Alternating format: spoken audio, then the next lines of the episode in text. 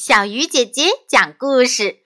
今天我们要说的故事叫做《蚂蚁和大象摔跤》。森林里要召开运动会，大家都踊跃报名。运动会开始了。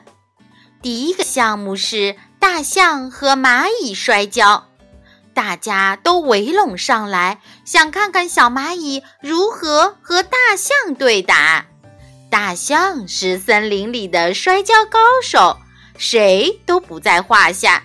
小蚂蚁敢迎战，简直是不自量力。哨声一响，大象威风凛凛站在那儿，他得意洋洋地等待新来的对手。这时，脚下有一个微弱的声音响起，大象低头一看，一只小蚂蚁站在脚底下，忍不住大笑，笑得肚子都疼了。哈哈哈！小蚂蚁，你敢和我大象比赛摔跤？小蚂蚁说：“试试看。”大象摆出不可一世的架势。小蚂蚁，这样吧。我站在这儿一动不动，不管你采取任何方法，只要能把我弄倒在地上，今天的冠军就是你的了。于是，一场蚂蚁对决大象的摔跤比赛正式开始了。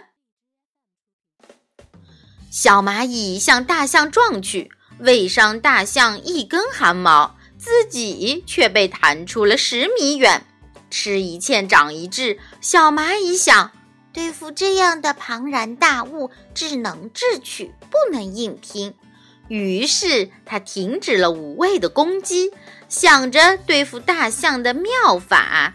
过了一会儿，小蚂蚁计上心头，它从大象的脚上爬到了大象的腋窝上。